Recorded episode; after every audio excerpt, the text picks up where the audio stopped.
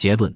本书的意图不在于描述出一份有关合乎我们愿望的未来社会秩序的详细方案。如果说我们在国际问题方面稍稍越出了本书基本的批判任务的话，这是因为我们在这一方面可能立即要面临一项任务，它要求我们建立一个也许要成为今后长久岁月的发展基础的体制。这在很大程度上将取决于我们如何利用行将到来的机会。但是，不管我们做什么，它只能是一个新的、长期的、艰苦的过程的开始。在这个过程中，我们大家都希望能够逐渐创造一个和过去二十五年中我们所知道的那个世界完全不同的世界。在现阶段，一幅合乎愿望的国内社会秩序的详细蓝图是否有很大用处，或者说是否有人有资格提供这幅蓝图，这至少是一个疑问。现在重要的事情是，我们要来商定某些原则。以及使得我们从不久以前曾支配着我们的某些错误中解脱出来，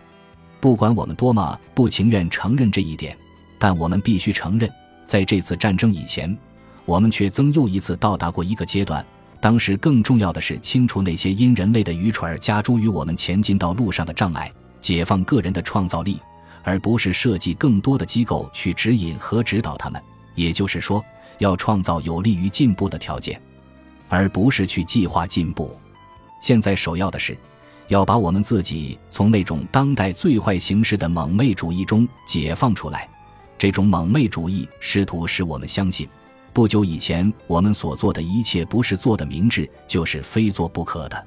在还没有领悟到我们做过了许多蠢事这一点之前，我们将不会变得更为明智。如果我们要建成一个更好的世界，我们必须有从头做起的勇气。即使这意味着以退为进，表现出这种勇气的，并不是那些信仰必然趋势的人，也不是那些宣扬一种只不过是根据过去四十年以来的走势而预测的新秩序的人，也不是那些除了效法希特勒之外就没有其他什么想法的人。其实，那些高声要求新秩序的人，也正是那些完全受那种造成这次战争和造成我们所遭受的大多数祸害的观念影响的人。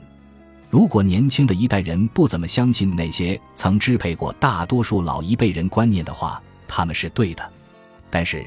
如果他们认为这些观念依旧是他们实际上很少了解的十九世纪的自由主义观念的话，他们就犯了错或者误入歧途了。虽然我们既不能希望，也无此力量回到十九世纪的现实中去，但我们却有机会去实现他的理想，而且这些理想并非比不足取。在这方面，我们几乎没有权利感到比我们的祖辈优越。我们绝不应忘记，把事情弄成一团糟的并不是他们，而是我们自己，是这个二十世纪。如果他们还不曾充分了解，为了创造他们所希望的世界，他们究竟需要做些什么，那么，我们从那时起所取得的经验，应当已经使我们具有完成这项任务所必须的更多的知识了。如果我们在创造一个自由人的世界的首次尝试中失败了，我们必须再次尝试。一项维护个人自由的政策是唯一真正进步的政策。在今天，这一指导原则依然是正确的，就像在十九世纪时那样。